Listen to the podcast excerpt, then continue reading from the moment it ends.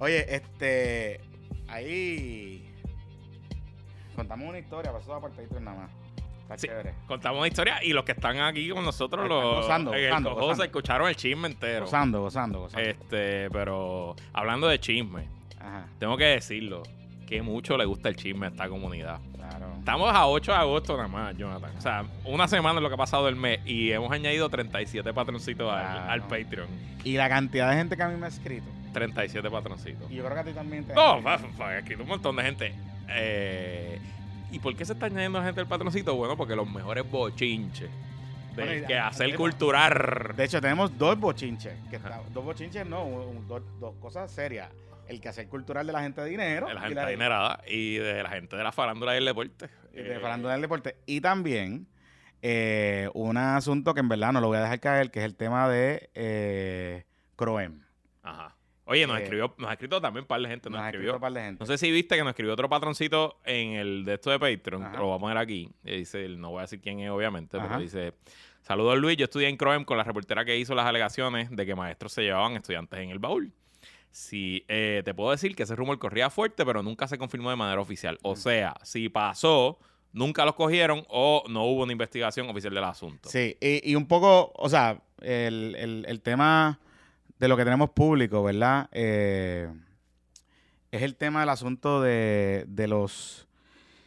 Esto fue lo que pasó. Con el caso de la nena de 13 años Ajá. y de... y De que llegó Sebastián. muerta, ajá, de San Sebastián, y del tipo, este...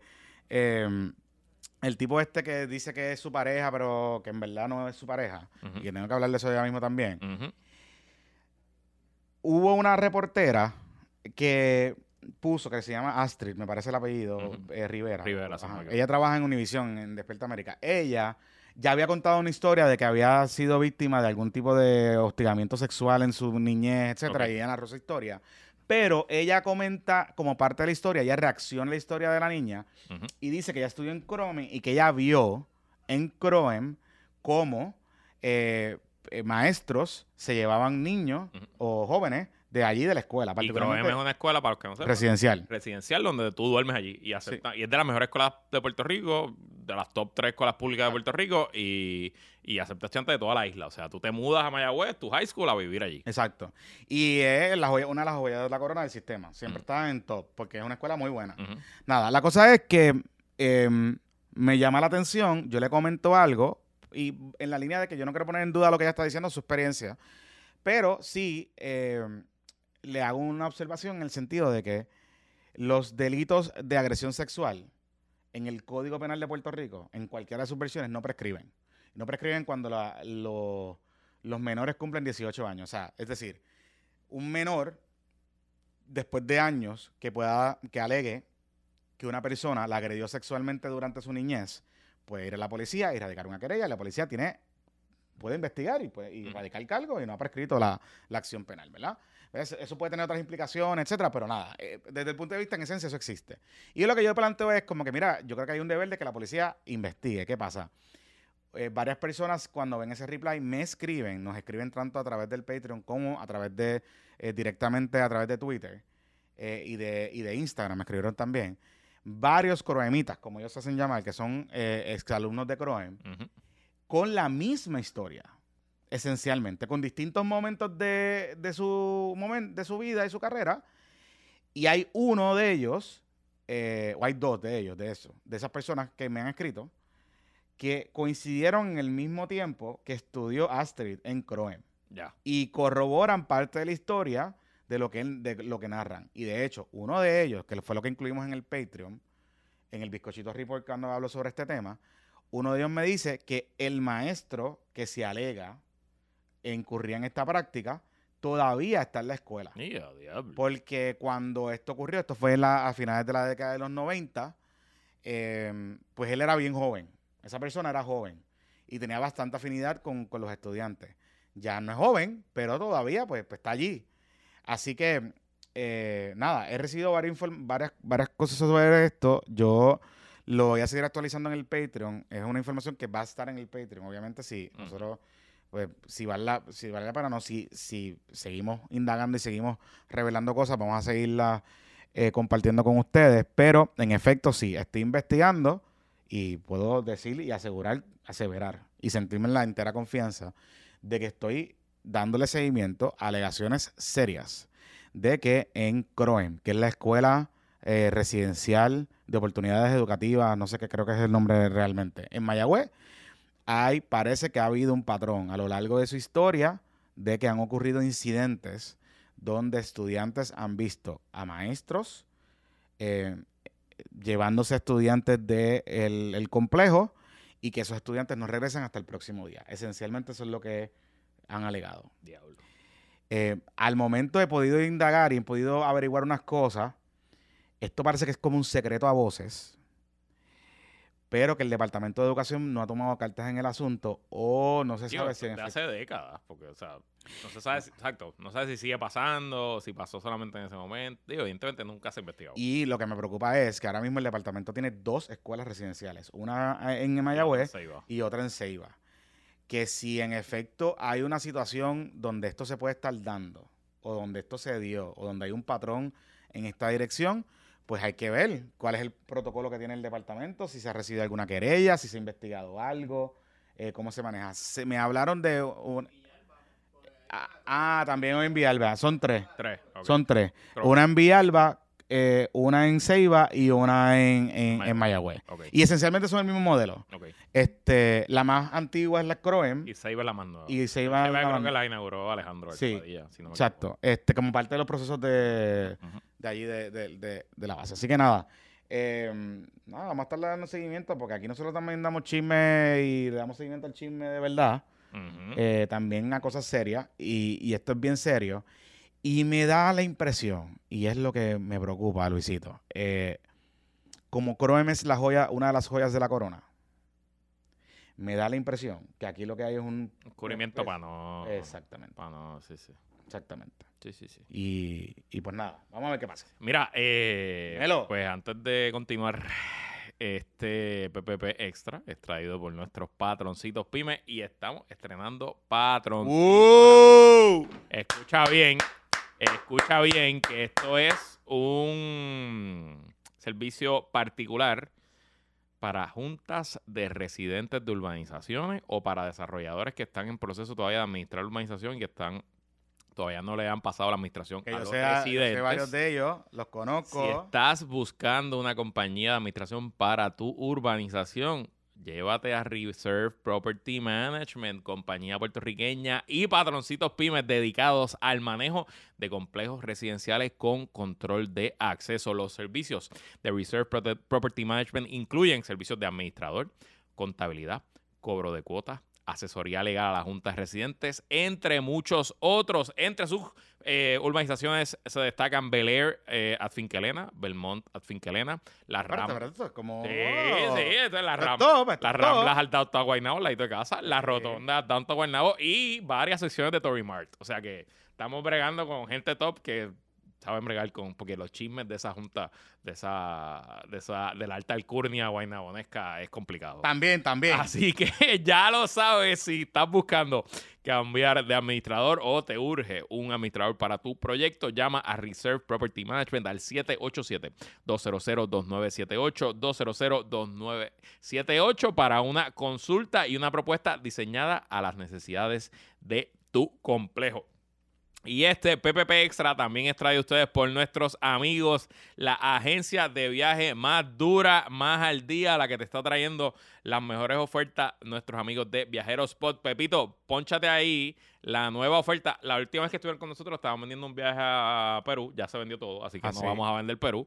Ahora le estamos trayendo a ustedes el nuevo viaje, la nueva expedición Explora Medellín, parcerito, Explora Medellín. Esto es para San Giving. Óyete, óyete.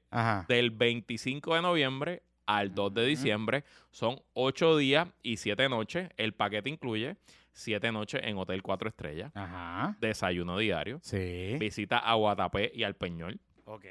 La Hacienda Nápoles, que la, es la, Hacienda Nápoles. Ahí que claro, hipopótamo, hipopótamo de Pablito. Exacto. La Comuna 13 y el Graffiti Tour de Eso área... es para que te sientas sí, ahí. Sí, sí, sí. Para el Instagram. Para el Insta. City Tour de Medellín y boletos aéreos desde San Juan. Todo eso completo, completo por 1.450 Está bueno. por persona. Está bueno. ¿Verdad? Son cuatro, no es un 9. Sí, Sí, 1.450 sí, sí, está bueno, por está persona. bueno, está bueno. Y puedes separar tu espacio con solamente 500 dólares. Así que para reservaciones, apunta. Tienes que llamar al 571-344-3731, 571-344-3731 o enviar un correo electrónico a info arroba viajerospot.com, info arroba viajerospot.com. Búscalo en Instagram y Facebook como Viajero Spot. Y recuerden que todavía no están los detalles, pero pronto, ya mismo, eh, nos vamos para México. PPP va a hacer su viaje para México Uh, el verano que viene y nos vamos con Viajero Spot. Así que gracias Viajero Spot, gracias a Reserve Property Management y gracias a todos los patroncitos y patrocitas Mira. que hacen posible este programa. Hablando de México, Mickey viene.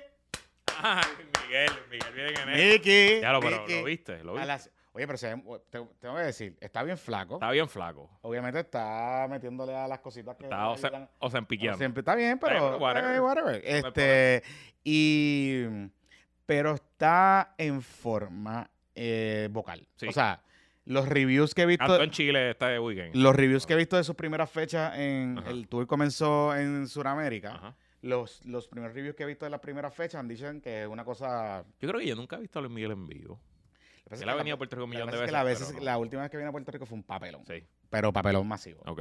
Este era el momento ese que él estaba todavía como que medio eh, canta- que subía cantando borrachito. Sí, ok. Este, pero nada, 23 de enero del año 2024, eh, presumo que será en el Coliseo de Puerto Rico.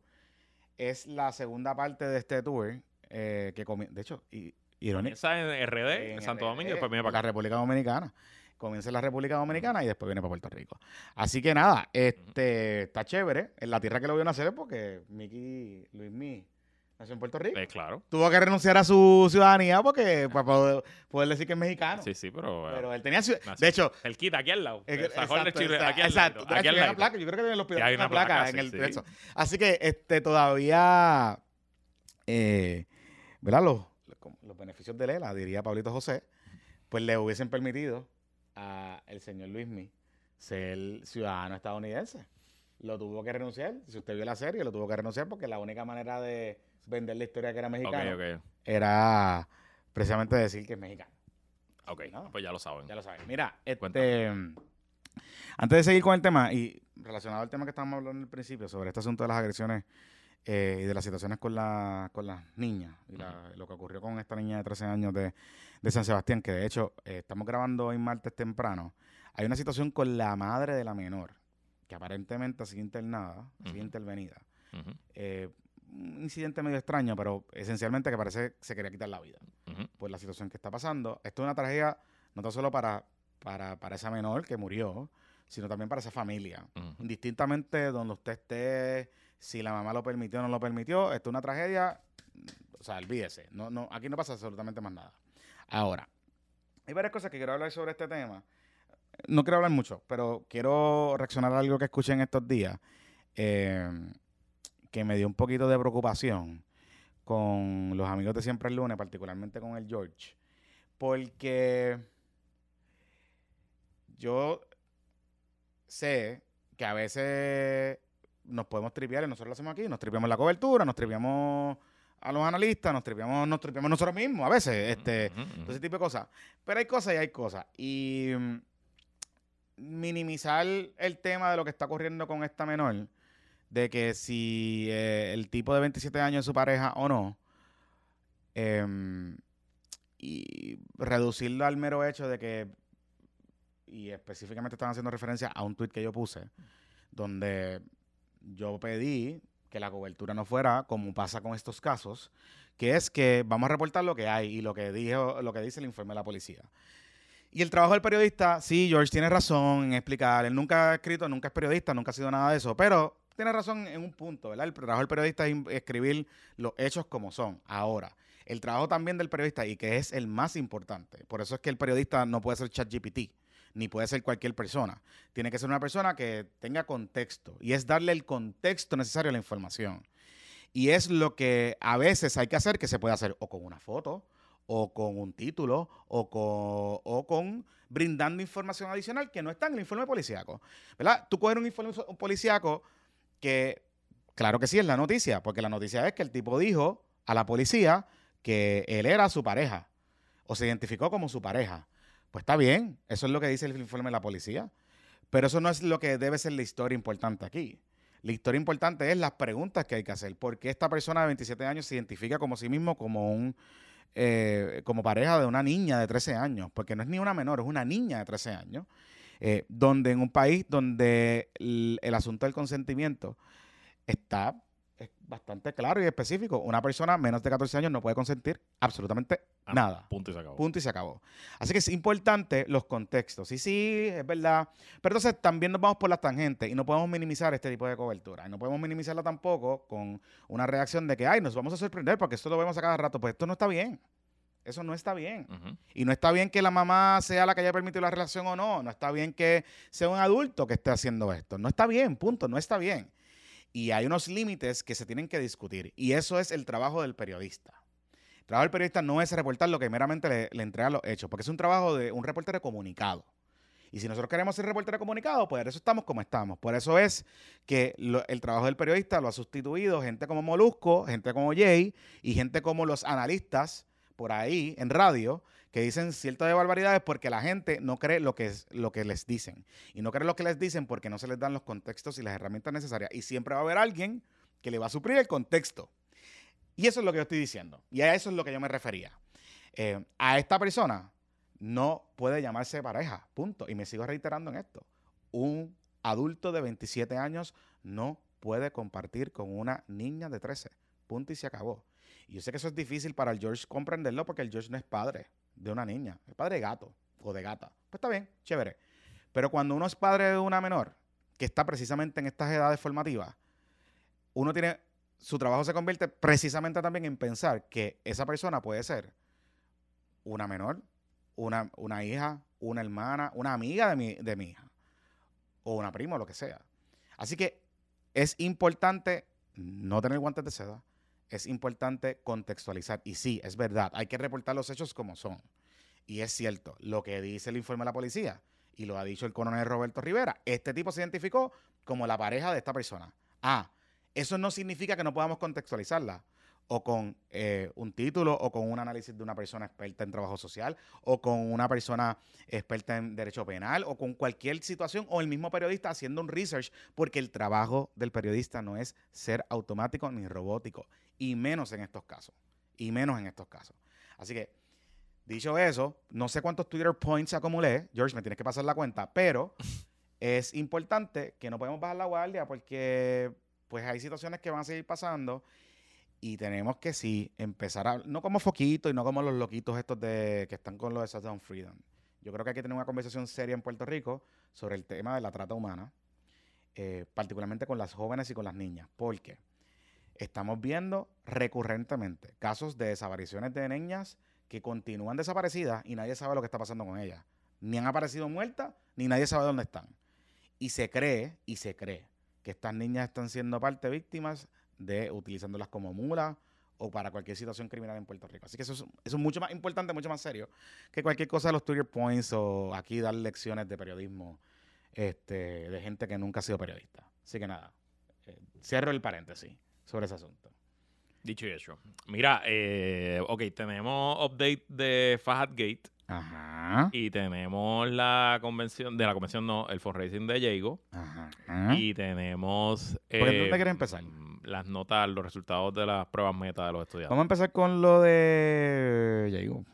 Ok. So, nosotros grabamos el viernes temprano. Eh, hicimos la previa a lo que se esperaba de- del evento.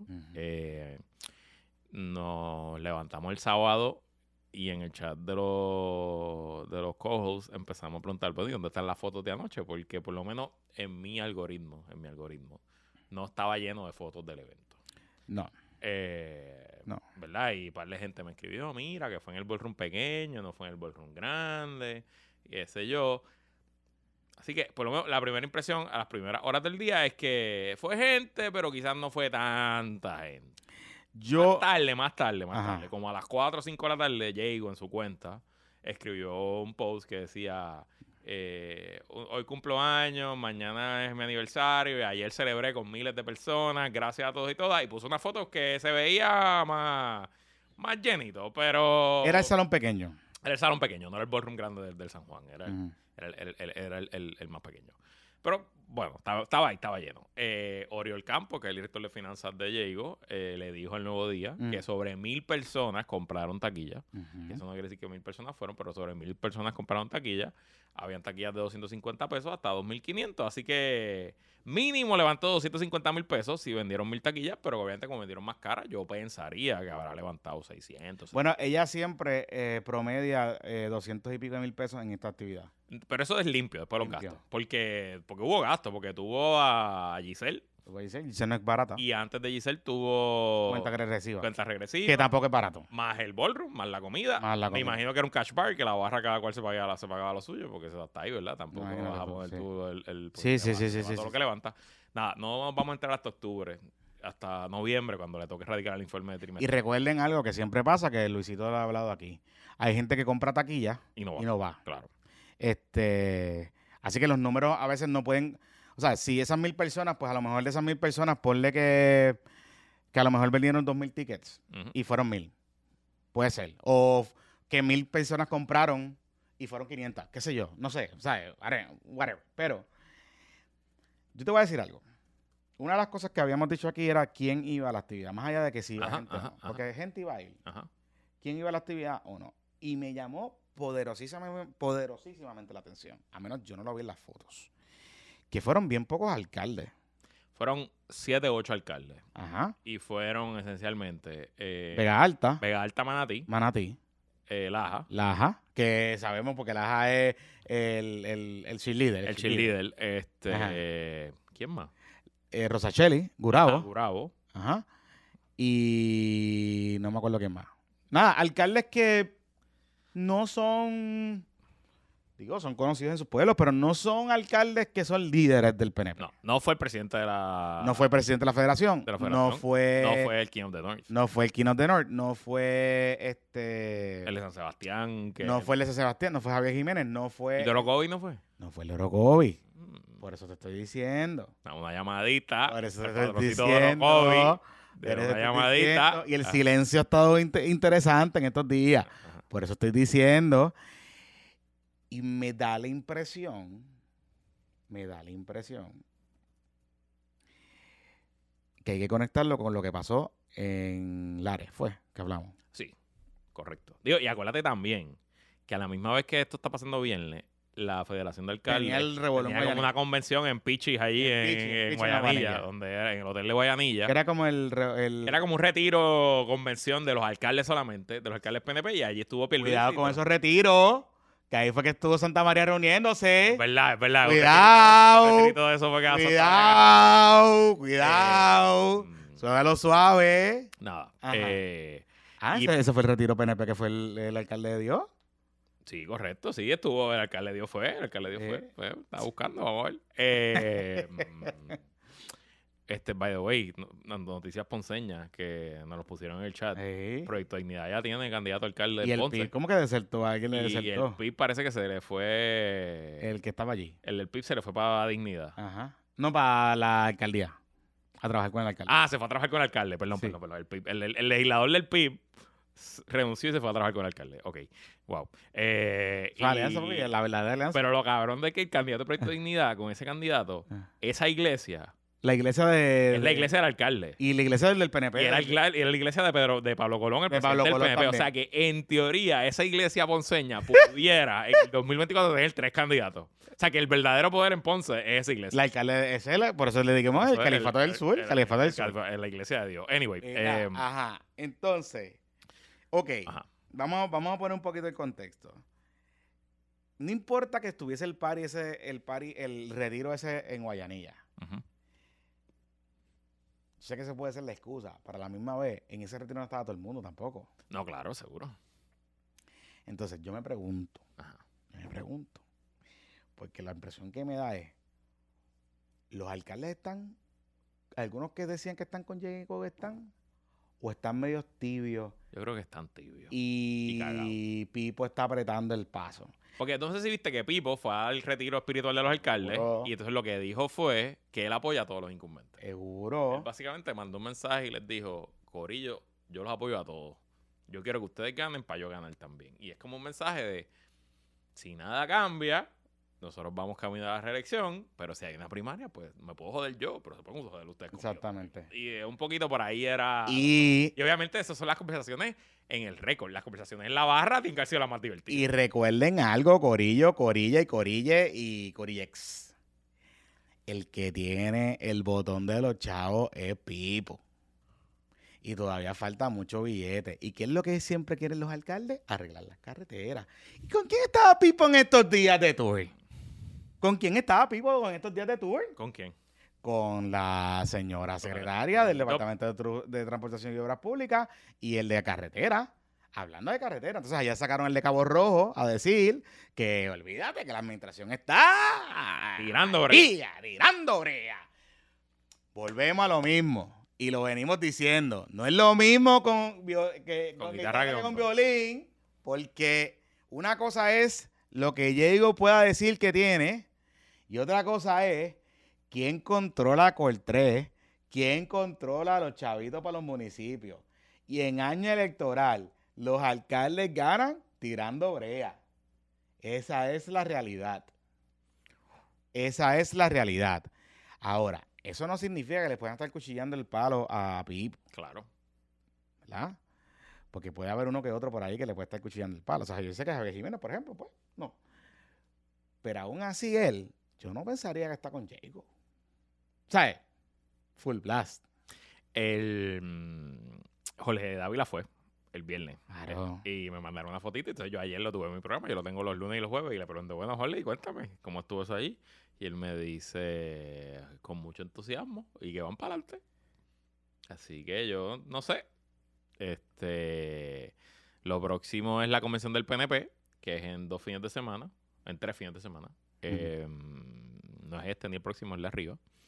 Eh, Y hay que ver si ya termina de hacer la movida que. y hay que ver si ella, antes de esa convención y de montarse en el avión para irse para Guam y para la isla Marshalls, eh, hace su anuncio. Después, yo creo que después de esta actividad que fue en medida neutra, la única manera de ya continuar con el empuje es que ya anuncie antes de la convención.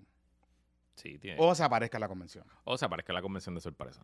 Si ella no anuncia antes de la convención y no va a la convención, ella pierde un empuje cabrón. No es que no lo pueda recuperar, pero ella pierde un empuje cabrón. ¿Por qué? Porque Pipo va a poder demostrar fuerza. Y si ustedes no se han dado cuenta en estos días, Pipo está bien concentrado con los alcaldes. O sea, él es- ah, esencialmente, él está todos los días en un municipio. Claro, seguro. Todos los días en un municipio PNP. Todos los días. O anunciando un proyecto, o anunciando no sé qué carajo. Está poderosamente bien concentrado en el área oeste. Me ha llamado mucho la atención, porque ha ido mucho para esa área. Y es que hay muchos alcaldes PNP en el área oeste. Claro. Sobre todo alcaldes rookie. Claro, por eso te digo, Sí, sí. que me, me llama mucho la sea, atención. Laja, eh, San Germán, Cabo Rojo, eh, son alcaldes rookie Sí. PNP. Eh, y sigo por ahí para arriba deben haber unos cuantos más. Así que ellos creen que pueden ganar Mayagüez también. Pues te digo. Entonces, volvemos a lo mismo. Diego puede ser la que, la que se adjudique a conseguir los chavos, pero el que pone a correr los chavos, el bacalao, es Pipo.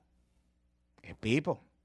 Es Y entonces me llamó la atención que eh, llegó a eh, uno, de los uno de los flancos que ha abierto contra el gobierno, que no, no es nuevo, Ah, ya lo había dicho antes, pero ahora lo está insistiendo, es como que Coltré, Coltré. contra el sobreviviente, el sobreviviente original, Manuel Lavoy. Eh, este, hace tiempo que no hablamos de Manuel Lavoy. ¿Cómo era que le decíamos? el Survivor. No, pero el Survivor era el de, el de las APP, ¿no? Ah, de las. APP, de las Manuel APP. Lavoy le teníamos otro Le teníamos otro nombre. Ya, ya ni nos acordamos. Ya nos acordamos, verdito, que yo... Cuando era secretario de Desarrollo Económico. Eh, bueno, no importa. Ajá. Eh, Digo, porque él también es sobreviviente. sí, es sobreviviente, lo, lo sacaron del Eh, metieron en es y la gente se olvidó de él y allí está, allí está, cobrando su salario y está lo más bien. Pues entonces Diego, básicamente en pelotadura, el jueves, le Barre preguntaron qué usted haría y lo primero que ella dice, lo primero que haría es eliminar Coltré, que es una burocracia que no sirve para nada. Y han salido los alcaldes a defender a Coltré. Nosotros los que han salido los alcaldes a defender a. Y eso me llamó la atención porque en privado los alcaldes hablan mierda de Coltré. Sí, pero hab- hablaban mierda de Coltré. Sí. Sí. Y han salido los alcaldes de los dos partidos. Curiosamente, mira lo que hace Manuelito Lavoy. Al otro día lo entrevistan y él dice, es verdad, hay mucho espacio para mejorar.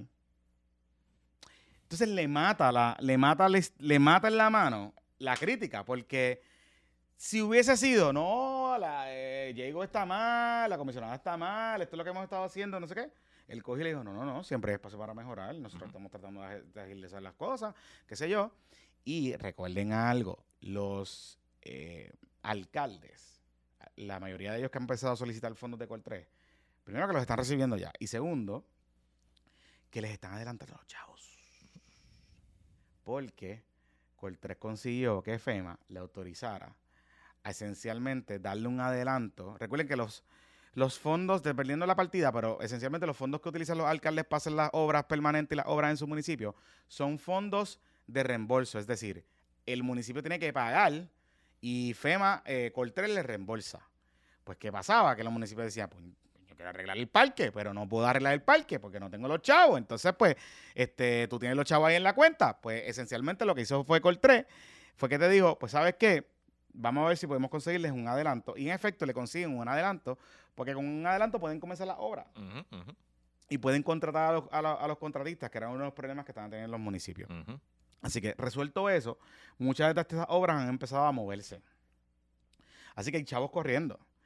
Y recuerden, estas no son obras, uno piensa, diálogo, obras, obras, obras que se están haciendo, lo que sea. Hay muchas de estas obras que son obras, eh, parques encintados, eh, arreglar una fuente, arreglar, o sea, hay muchas obras que son fondos federales, pero no son obras eh, para nosotros importantes, pero pa- para ese municipio sí lo Y son. esa comunidad que lleva pasando desde María por ese parque claro. abandonado que no lo puede usar, que el nieto ya está en high school y perdió, pues, pues es, un- es una obra Eh, importante. Es una obra importante. Entonces, este, para y los si tú haces 10.000 obras, pues... Claro. 10.000 obras, Claro, claro, claro. Y volvemos. El que tiene el botón de los chavitos, ¿quién es? Pipo. Ya, Pipo. ya veremos. Bueno, los alcaldes salieron a defender a Manuel. Todo el mundo. Sí. Todo el mundo. Interesting, interesting. Mira, pues antes de ir a la pausa, que quiero dejarlo de las pruebas meta para el final. Ajá. ¿Qué, qué me quieres decir? ¿Qué pasó? Mira, va- si tenemos una vista, una vista. ¿De qué? El caso de la alianza. Ah, sí, en el apelativo. En el apelativo. Ah, mira, una vista oral y todo. Eh, rayos, Ah, ahí, eh, ahí veremos a Lama. Seguro. Por YouTube, fíjate, va a ser Seguro. Va a ver a Lama. Yo espero que Lama la- vaya con Guayabera. No, no quiero menos. No quiero menos. Este, Digo, yo creo que el tribunal no permite en Guayabera, ¿verdad? no creo que. No, no, no. No, no, tiene que ir. en Cabana. que- Además, si va a ir. ante un panel No, tiene que ir, tiene que ir, con lo tiene que último. ir con lo último. Sí, sí. Este, bueno, eh, ok, so Fahad, Ajá. Recuerden. Fahad Gafar, ex, No es, no es un rey mago, no, ni es de Aladino. no, ex jefe de todas las operaciones de Bolson en Puerto Rico.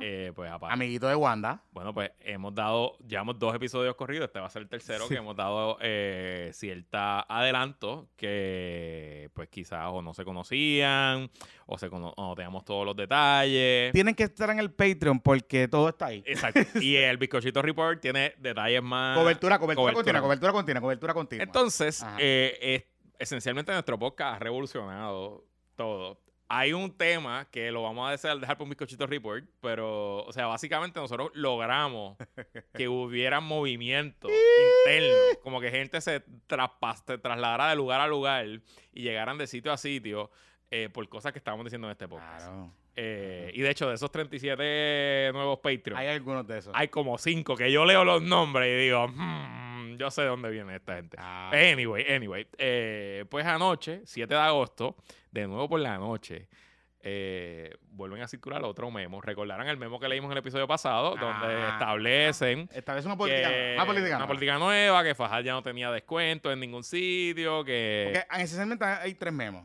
El de la botá, Exacto. Ese, que fue un comunicado de prensa que lo vendieron como lo positivo, que trajeron a este señor Cedeño Paulson nuevo Exacto. y que Fajardo ahora pasaba a los dealers y era todo positivo, era como algo nítido. era bonito, era bonito. Era y bonito. exacto. Y eso salió en la prensa especializada. Eh, y exacto, entonces exacto. Oscar Serrano hizo un, un- un reportaje venenoso. Nosotros hicimos podcast venenoso, pero, pero eso Exacto, fue- pero, pero está bien, estábamos positivo. ahí, estábamos ahí. Yo esencialmente le puse que era un vendedor de carro usado, me, nos llamaron a capítulo, que, porque, que no son carrozados. porque dijimos eso y dije, bueno, lo que pasa es que uno de esos grupos Vende tiene carro carro usado, pues nada. ese- Bueno, un eh, Porsche usado sigue siendo usado. aunque usado, son- usado. Aunque son Porsche. Aunque sea Porsche Eh, usado. Aunque son Ferrari. Exacto. Exacto, exacto. No, no, oye, pudo haber dicho a cambiar aceite y filtro. Exacto. ¿Me entiendes? Entonces, jueves, jueves, aceite y filtro, tenemos un anuncio de JM ya mismo. Eh, ¿Me entiendes? Entonces, el jueves en la noche, mientras estábamos en el Zoom, Ajá. sale el memo de que, que- que mencionamos en el episodio pasado, Ajá. que era el de que Fajal no tenía ya descuento. Le quitaron los perks, Que le le quitaron quitaron todos los perks.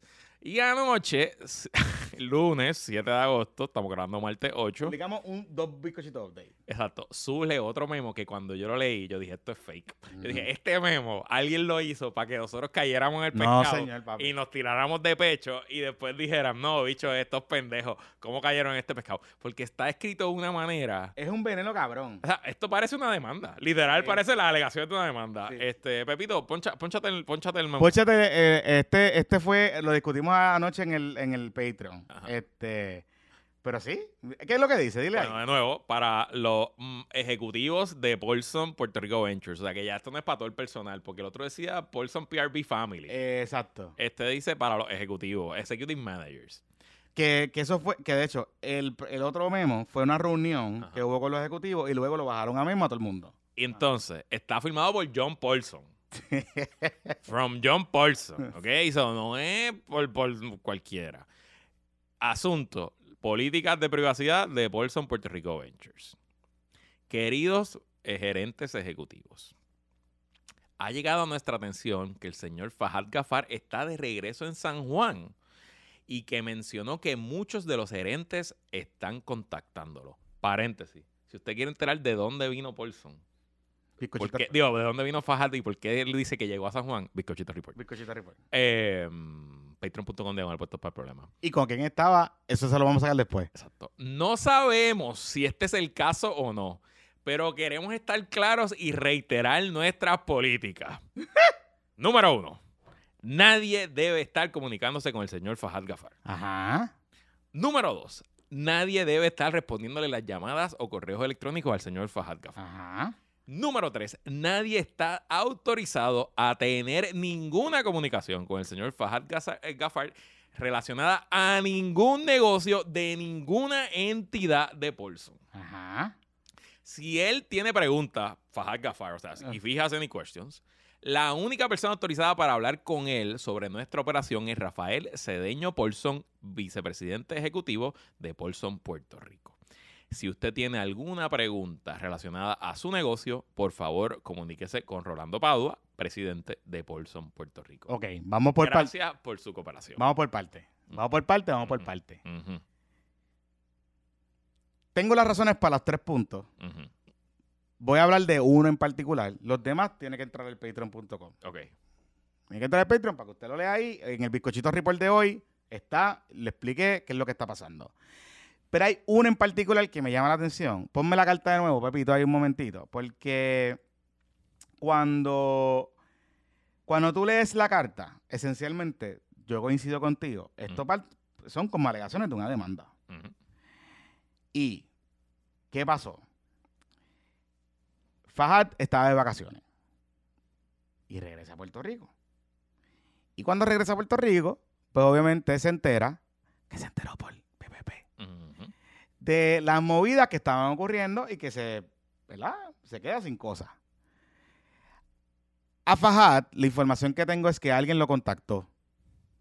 Como que alguien le escribió, mira, ¿qué pasó? Como que, ¿qué vamos a hacer con esto? ¿Qué sé yo? Pues, ¿verdad? Cosas que pasan en las transiciones. Pero yo no sé si tú recuerdas que nosotros cuando hablamos al principio de todos estos cambios que estaban ocurriendo, habíamos hablado de que Paulson tenía una reducción, o sea, venía ya considerando una potencial reducción de sus operaciones en Puerto Rico. Que se había, sabía ya que él quería vender alguna de sus propiedades, que esto fue un negocio el año pasado, que eso no va, qué sé yo, whatever. Ok. Aparentemente, aparentemente, aparentemente, eh, en esas conversaciones parece que hubo un medio overlapping con los accesos a los emails y a las cosas. Y se cree, y se cree, que Paulson, eh, que Paulson no, que Fajad, De alguna manera u otra, parece que tenía acceso a ciertas cosas y ciertas comunicaciones y estaba preguntando sobre ciertas cosas y ciertos temas, de ciertas operaciones. El rumor es porque hay transacciones corriendo a we speak ahora mismo Claro, seguro. de potencial venta de algunos de los activos de Paulson en Puerto Rico, incluyendo los dealers de United Collection. Ya. O sea, que la vota es, te votamos y votamos el negocio. de te- o sea, te pusimos un negocio que vamos a vender. Correcto. Aparente y alegadamente. Aparente y alegadamente. Aparente y alegadamente. ¿Qué pasa? Hay un incentivo de Fajad de que la, el negocio de United Collection se, él tenga algún tipo de control en la potencial transacción que pueda haber. Porque pues se protege su trabajo. Y dos, porque él de alguna manera u otra guisaría. Guisaría. Así que, Sí, porque él es socio. O sea, él va a cobrar claro, de la venta. claro, claro, claro, claro, claro. Pero, en o antes de diciembre, van a haber noticias de transacciones en el mundo de Paulson. Particularmente en los dealers. Pues ahí lo tienen. Y en los dealers hay como movimiento. En los dealers es una, industria muy competitiva. No, no, no, solo eso. Que hay gente que parece que está moviéndose. Están los resúmenes dando vueltas. Mira, si necesitan ayuda con su resumen, career branding, ¿eh? llámenlo. la- los duros de resumen. Mira, pues vamos a ir a vamos a ir a la pausa. Y cuando regresemos hablamos de las escuelas públicas y los resultados de las pruebas meta. Yes. Bueno, este PPP Extra es traído por nuestros amigos del GV Tennis Club. El GV Tennis Club ofrece clases a domicilio o en sus facilidades en Coupé. Y si quieres que tu hijo o hija haga una nueva actividad deportiva en este comienzo del año escolar, llama a los amigos del GV Tennis Club. Las clases comienzan para niños desde los 5 años y si tienes cancha en tu urbanización o en tu casa o en tu edificio, Gabriel le llega y te da la clase a domicilio. Llámalo para más detalles al 787-585-6225, 585-6225. Con más de 10 años de experiencia, Gabriel ha entrenado a todo tipo de deportistas en el tenis. También lo puedes chequear en Instagram y Facebook como GV Tennis Club. Y recuerda que tiene una oferta exclusiva para patroncitos y patroncitas. Le dice que lo escuchaste en PPP y te llevas una clase gratis al comprar el paquete de 5 clases. Y bueno, ya que estamos hablando de vehículos. Ah, Y si esos dealers van a poner vehículos de lujo en oferta, después que usted se lo compre, pues tiene que ponerle los accesorios.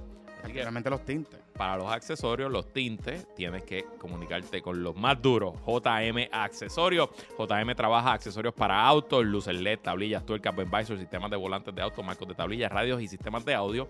También instalan varios tipos de tintes industriales, entre ellos los tintes de cerámica. Y lo importante es que lo hacen con corte digitalizado, lo cual agiliza la instalación y previene accidentes a raíz de realizar un corte en el mismo vehículo. Y obviamente previene errores que dan de show. Trabajan por cita previa, así que llámalos al 787-649-7867, 649-7867 o al 239-0090, 239-0090. Búscalos en Instagram y Facebook como JM Accesorios PR y recuerda que ellos están localizados en Canovanas y hablan de lunes a viernes de 8 a 4 de la tarde y los sábados de 8 a 3 de la tarde. Así que gracias a JM Accesorios, gracias a GV Tennis Club, gracias a los amigos de Viajero Spot y gracias a Reserve Property Management, nuestros patroncitos pymes de esta semana.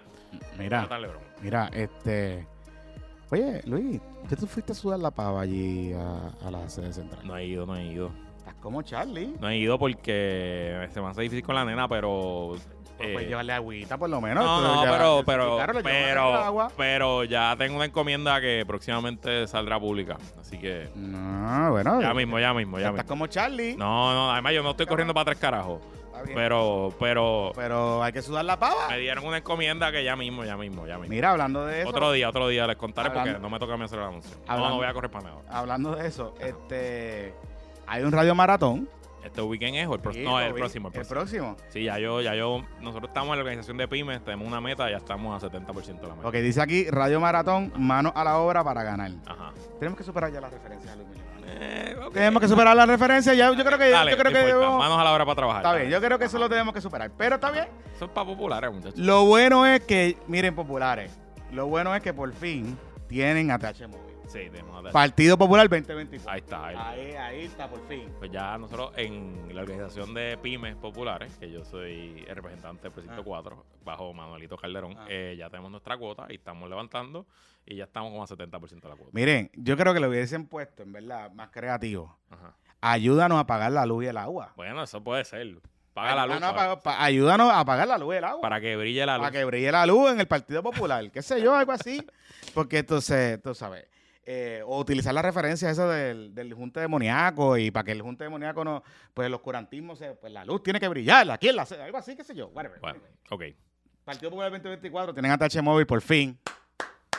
Wow. ¿Qué tenían antes que no le dan promo? No tenían, no, Tenían, tenían. no la habían bloqueado. Ay, es una situación que... Algo pasó que no, no, no la podían usar. Ay, revolú. Eso, Anyway, qué bueno que ya tienen, que ya, bueno, ya tienen ATH móvil. Mira, este, eh, yo vamos a hablar de, la- de las pruebas meta. Pero antes de hablar de las pruebas meta, te iba a comentar algo rapidillo, rapidito, rapidito, rapidito. Eh, Charlie, ¿cómo que se desinfló? Tú sabes que el evento que él hizo en Isabela, aquel evento que no lo discutimos porque nos fuimos de vacaciones, tú estabas ya de vacaciones Sí, sí. y él lo hizo el viernes antes, del- fue un fracaso total. O sea, un fracaso de que allí no había ni 100 personas. Sí.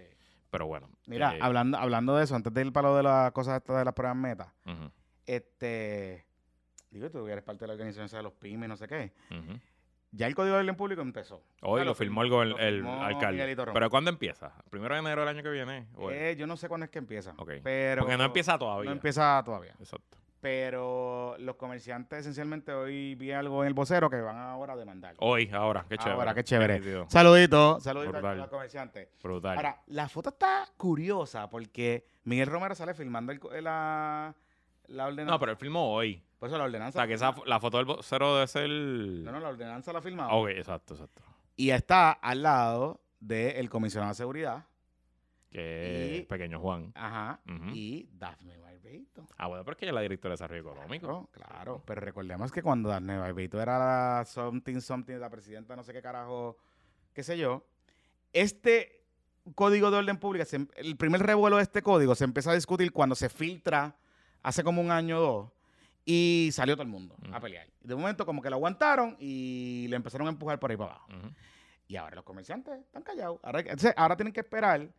Yo sé que los comerciantes quieren demandar, pero Corillo, tienen que esperar que tengan un daño. O sea, Claro. Y cuidado con eso, Puede porque pedir una sentencia declaratoria, pero demandar de qué?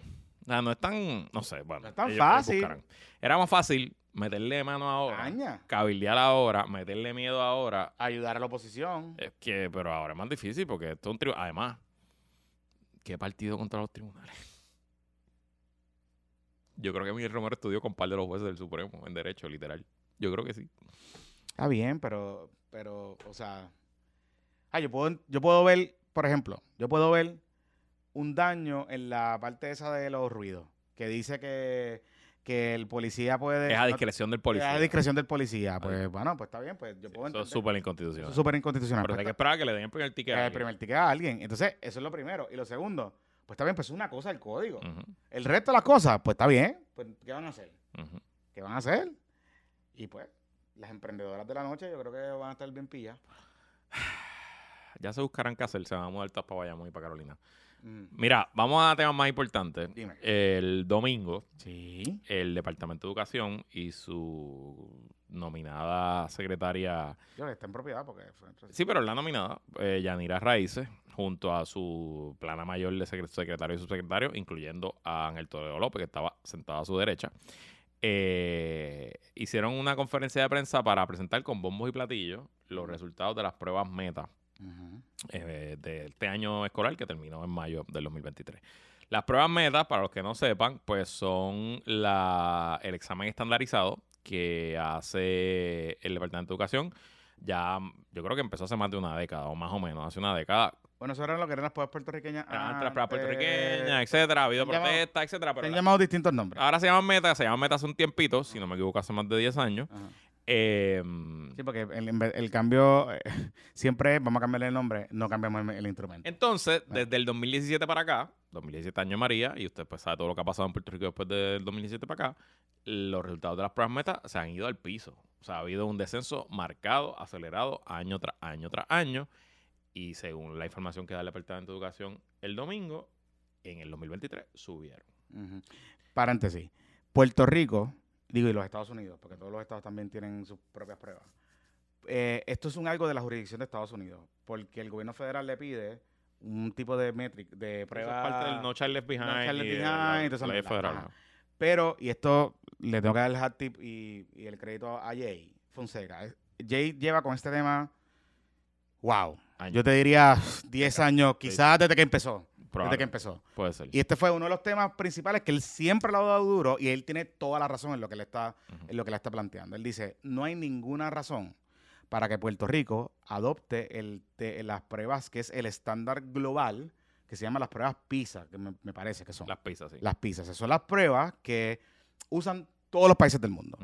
Y los currículos responden a esas pruebas. De hecho, él ha argumentado que el Departamento de Educación de Puerto Rico, que ha pedido 300 mil waivers para muchas cosas, pudo haber pedido waivers y utilizar esa prueba PISA que responde más a la idiosincrasia de los estudiantes del sistema puertorriqueño que, y que pudiese salir mejor o peor, ¿verdad?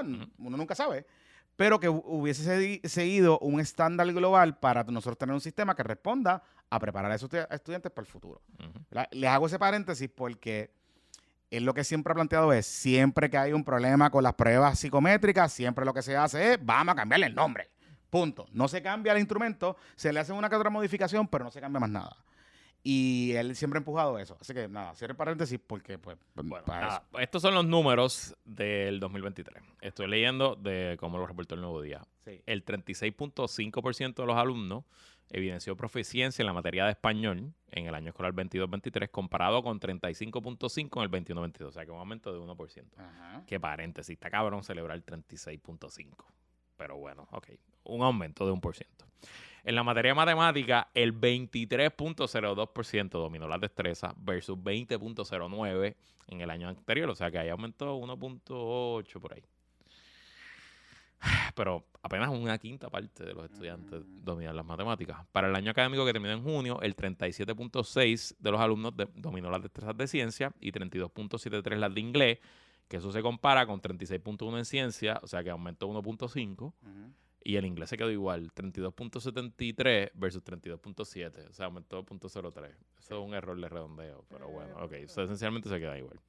Pero pues, oye, primero, yo no voy a hacer la agua fiesta, yo no quiero ser aquí el más down, de downer y decir, está cabrón que celebren aumentar un 1 o 2%, pues coño, qué bueno, por lo menos es mejor aumentar que, ¿verdad? Y como yo digo en Blackjack, incluso empatar es ganar. Aunque sea, se queda igual, es mejor aumentar aunque sea un por ciento.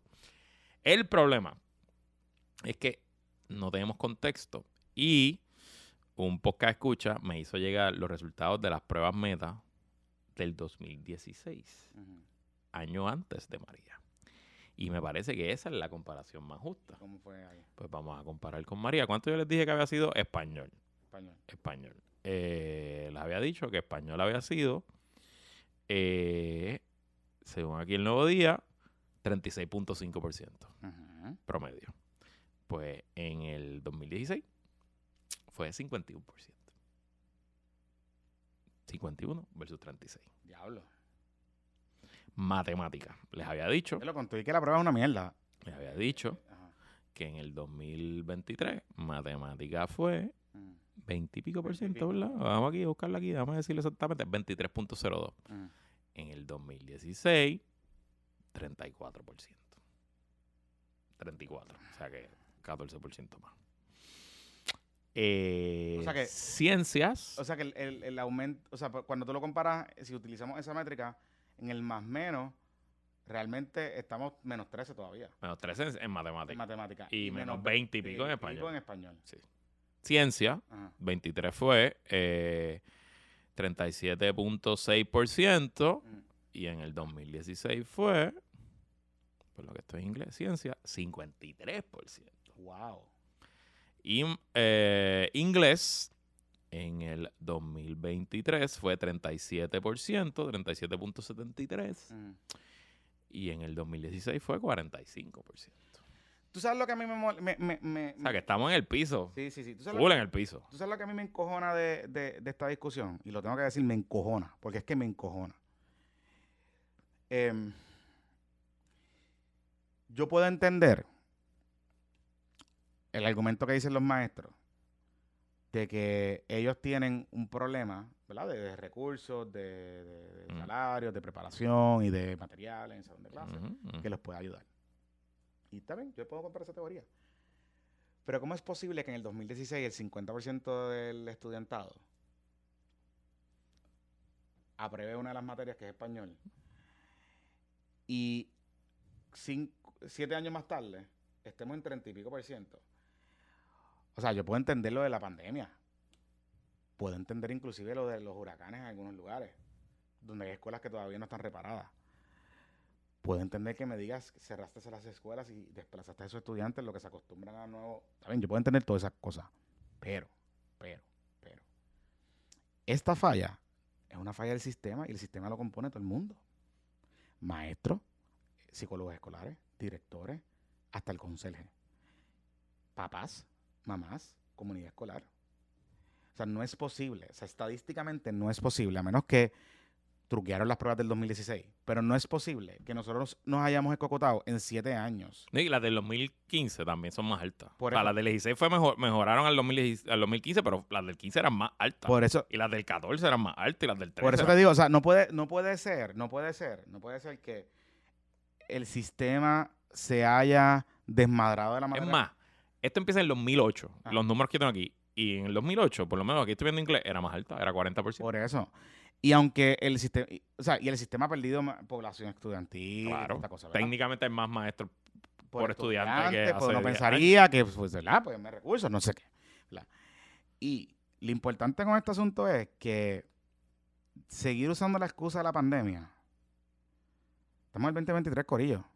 Seguir utilizando la excusa de los huracán del huracán María para justificar estos números. Estamos ya en el 2023. 2023. 2023. Honestamente, si yo fuese maestro de español de, esas materias que estamos colgados, yo tendría vergüenza. Hablando claro. Y yo no estoy diciendo que esto sea culpa exclusivamente de los maestros. No lo es. Pero, pero, aquellos que hemos estado con niños en edad escolar, sabemos que, por ejemplo, las destrezas de lectura no tan solo dependen del salón de clase, dependen de lo, de la, también de la casa. Tú tienes que practicar con tu hijo en tu casa y que sentarte a leer. Llámese castilla, eh, cartilla fonética, lo que sea. Tú tienes que practicar las destrezas en tu casa. Por eso es que hablo del sistema completo. Del sistema completo. Algo está fallando en el sistema completo. Y lo que me preocupa es que lo que le estamos haciendo es tirándole chavo.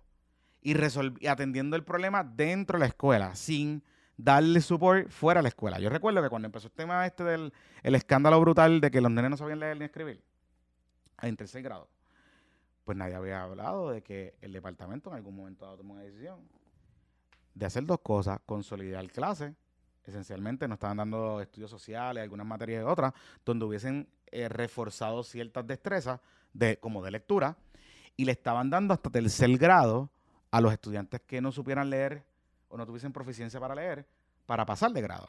Los pasaban de grado. Pues no puede ser. Ese fue otro festejo del artículo que se colgaron 9.534 estudiantes y el año pasado fueron más de 10.000. Claro. ¿Ok? Pero no nos dicen, porque no les conviene, no nos dicen cómo pasaron el resto de los estudiantes. No nos dicen con qué proficiencia. Oye, estamos hablando de la escuela pública porque es la que pagamos todo. Pero el sistema privado no está tan lejos tampoco. Porque cada vez los cole- los- la gente que se gradúa de colegio, que llega a la universidad, y lo sé porque di clase, está cabrón. Está cabrón. Y Yo tenía a Sonia Valentín en el, en el programa, que la tengo los lunes, y me dice, bueno, tú sabes que estamos en proceso de reclutar un montón de gente aquí en Tele 11.